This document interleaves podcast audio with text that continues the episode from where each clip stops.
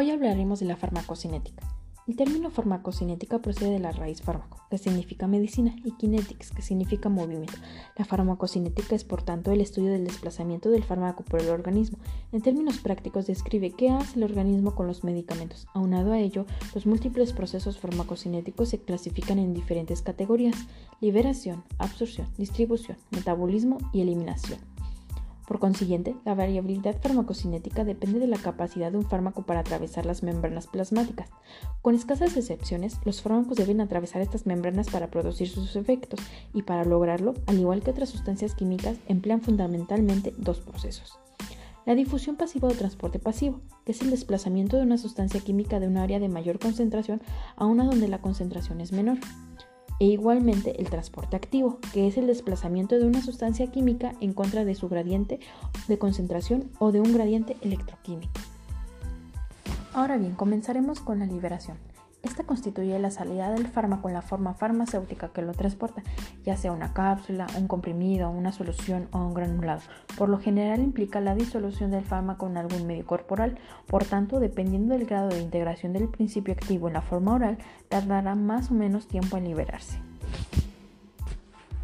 Ahora bien, tenemos la absorción, la cual es el proceso que comprende el desplazamiento de una sustancia desde su punto de administración hasta la circulación, incluyendo su paso a través de las distintas membranas.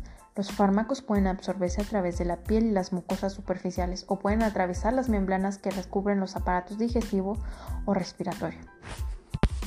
La absorción es el factor farmacocinético que más influye en el tiempo que necesita un fármaco para producir su efecto.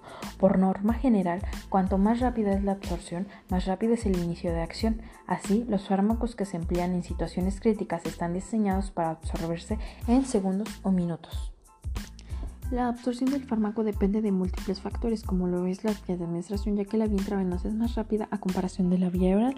Por lo general, la administración de grandes dosis logra una absorción en el inicio de acción más rápido que la administración en bajas concentraciones. La motilidad digestiva, la exposición a las enzimas del tubo digestivo y el riego sanguíneo en el punto de administración del fármaco también influyen en la absorción. La absorción también se ve afectada por el grado de ionización del fármaco, que dependerá del pH del medio en el que se encuentre, ya sean ácidos, bases o neutros. También puede verse afectada por las interacciones con otros fármacos o con alimentos. El siguiente paso es la distribución, la cual supone el transporte de la sustancia farmacológica a través del organismo. El factor básico que determina la distribución es el aporte sanguíneo que reciben los tejidos corporales. El corazón, el hígado, los riñones y el cerebro son los órganos que reciben con mayor cantidad de flujo sanguíneo. La piel, el hueso y el tejido adiposo son los menores vascularizados y por tanto resulta más complicado conseguir elevadas concentraciones del fármaco en estas áreas. Las propiedades físicas del fármaco influyen en gran medida en su desplazamiento a través del organismo. Una característica importante es la liposolubilidad, ya que esta determina la rapidez con que se absorbe un fármaco, interactúa en el torrente sanguíneo, atraviesa las membranas y se asienta en los tejidos corporales. Las barreras que suelen frenar a los fármacos hidrosolubles no afectan las sustancias liposolubles, por lo que éstas llegan mejor a los tejidos corporales.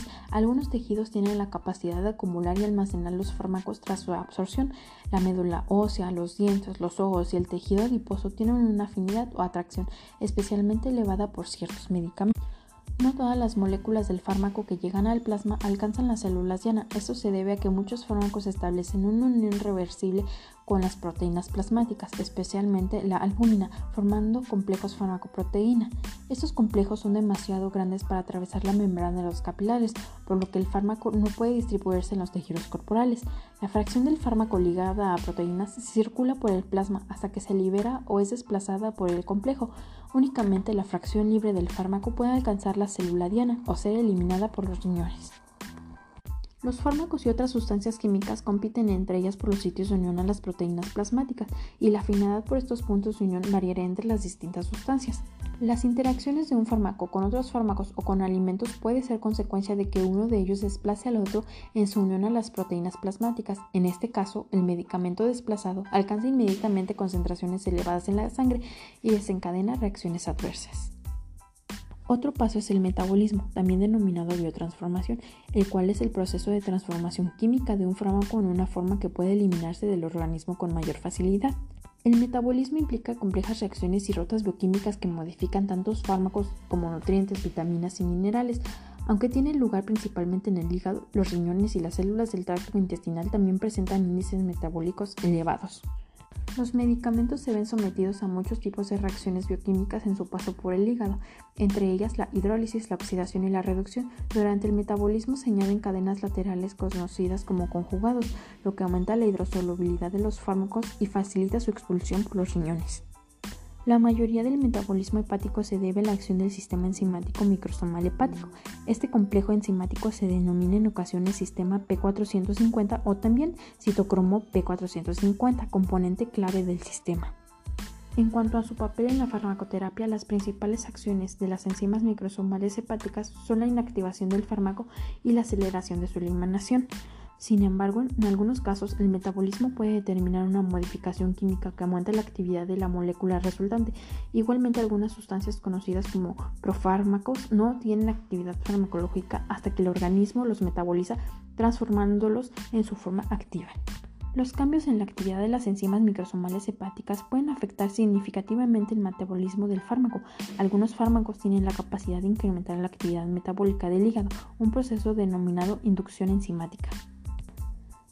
Algunos pacientes presentan una disminución del metabolismo hepático que puede afectar a la acción del fármaco. Así, la actividad de las enzimas hepáticas suele estar disminuida en niños y ancianos. Por tanto, los pacientes pediátricos y geriátricos son más sensibles al tratamiento farmacológico que los pacientes de mediana edad. Otro punto a considerar es que las personas con un daño hepático importante, por ejemplo como consecuencia de una cirrosis, precisarán una disminución de la dosis debido a la reducción de la actividad metabólica. Se han detectado algunos trastornos genéticos en los que los afectados carecen de enzimas metabólicas específicas. En estas personas, las dosis de los fármacos deben ajustarse en consecuencia. Por último tenemos la eliminación. El organismo expulsa los fármacos mediante el proceso de eliminación. La velocidad de eliminación de los medicamentos determina su concentración en el torrente circulatorio y en los tejidos. A su vez, la concentración de los fármacos en el torrente sanguíneo determina la duración de su acción. Algunos estados patológicos, como una hepatopatía o una insuficiencia renal, suelen prolongar la duración de la acción del fármaco en el organismo al interferir con los mecanismos de eliminación natural. Aunque la eliminación de los fármacos del organismo puede tener lugar en múltiples órganos y tejidos, el principal órgano excretor es el riñón.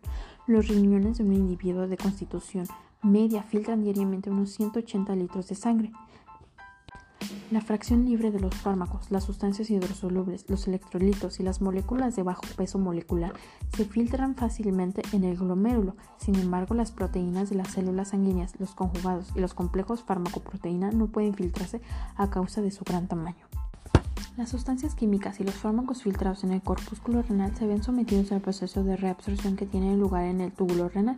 Los mecanismos de reabsorción son los mismos que los de la absorción en cualquier otro lugar del organismo. Así los fármacos no ionizados y liposolubles atraviesan fácilmente las membranas de los túbulos renales y vuelven a la circulación, mientras que los fármacos ionizados e hidrosolubles permanecen en el filtrado para su eliminación. Los complejos farmacoproteína y la sustancia demasiado grandes para filtrarse en el glomérulo se pueden secretar en los túbulos distal de la nefrona. Algunos fármacos pueden eliminarse más rápidamente mediante cambios en el pH del filtrado. Los ácidos débiles se eliminan más rápidamente cuando el filtrado es ligeramente alcalino, lo que hará que el fármaco permanezca en el filtrado y se elimine en la orina. Las bases débiles se eliminan más rápido en un filtrado ligeramente ácido, ya que se ioniza en este medio. Una alteración de la función renal puede tener efectos drásticos en la farmacocinética. Los pacientes con insuficiencia renal verán disminuida su capacidad de eliminación de los fármacos, pudiendo retenerlos durante un periodo de tiempo prolongado. Por tanto, deberán reducirse las dosis administradas a estos pacientes para evitar toxicidades. Cambios pequeños o moderados del estado renal pueden causar un rápido incremento de las concentraciones sanguíneas del fármaco. Además de los riñones, existen otros importantes órganos excretores, así el aparato respiratorio es adecuado para eliminar fármacos que puedan pasar fácilmente al estado gaseoso. La velocidad de eliminación respiratoria depende de los factores que afectan el intercambio gaseoso, como la difusión, la solubilidad del gas y el flujo sanguíneo pulmonar. Algunos fármacos se eliminan por la bilis en un proceso conocido como excreción biliar. En muchos casos, los fármacos secretados por la bilis accederán al duodeno y finalmente serán expulsados del organismo por las heces. Sin embargo, la mayor parte de la bilis retorna al hígado mediante la circulación enterohepática, de forma que un porcentaje del fármaco puede recircular varias veces con la bilis. Finalmente y de manera muy resumida, es así como podemos explicar los cuatro procesos farmacocinéticos absorción, distribución, metabolismo o biotransformación y eliminación que se llevan a cabo en el organismo, mencionando nuevamente que la farmacocineta es lo que hace el organismo con los medicamentos.